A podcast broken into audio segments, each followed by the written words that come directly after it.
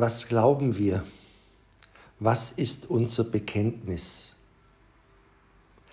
In der Geschichte lesen wir vom Leiter der Gemeinde von Antiochia, Ignatius, am Anfang des zweiten Jahrhunderts auf dem Weg zu seiner Hinrichtung in Rom folgende Texte.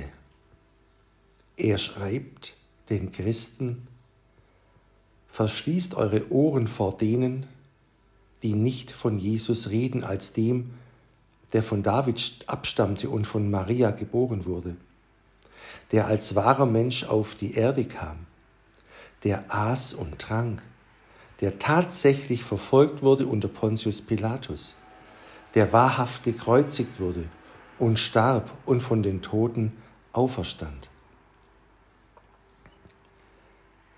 Ignatius wurde hingerichtet in Rom. Glaubenssätze. Und so ist mir ein Glaubenssatz, ein Glaubensbekenntnis sehr, sehr nahe. Nämlich, es ist das nizäische Glaubensbekenntnis, das im Jahr 325 in der Westtürkei, wo sich Hunderte von Gemeindeleitern trafen, nämlich in Nicäa, in Gemeinschaft entwickelt wurde. Das heißt, ich glaube an den einen Gott, den Vater, den Allmächtigen den Schöpfer alles Sichtbaren und Unsichtbaren.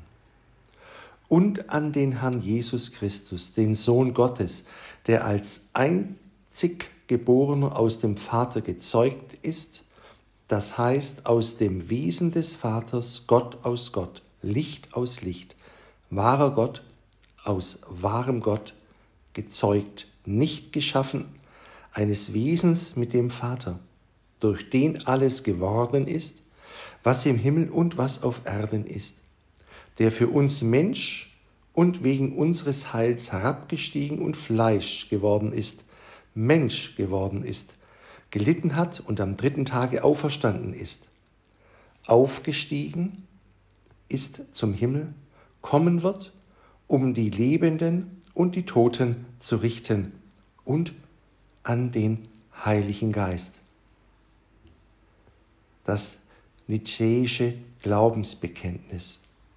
Diesem Glaubensbekenntnis mag ich gerne folgen, denn es ist rein und frei. Heute erkennen wir andere Glaubensbekenntnisse und Formulierungen. Aber was sollen wir anderes glauben als das nizäische Glaubensbekenntnis? Wo ist die Grenze? Wo ist Welt? Wo ist Geist? Ich bin der festen Überzeugung, dass das nizäische Glaubensbekenntnis auch heute dem gläubigen Christen wegbereitend, ermunternd, hoffnungsvoll und in der Liebe geprägt ist. Ein anderes Glaubensbekenntnis, andere Worte, Zuführungen, Ergänzungen sind irreführend und führen nicht dazu, wohin der Geist Gottes den Gläubigen führen will. Die Liebe Gottes ist in einem Glaubensbekenntnis, das Gott, Jesus und den Geist bekennt, ausreichend vorhanden. Amen.